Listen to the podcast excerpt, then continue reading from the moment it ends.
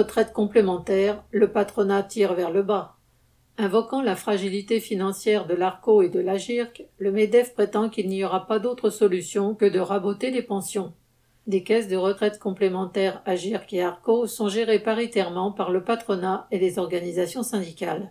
À l'issue des négociations qui se sont déroulées pendant un mois, le patronat a décidé, avec l'accord de la CFDT et de la CFTC, de donner au conseil d'administration des caisses la possibilité de sous-indexer pendant deux ans les pensions complémentaires jusqu'à 0,5 points en dessous de l'inflation.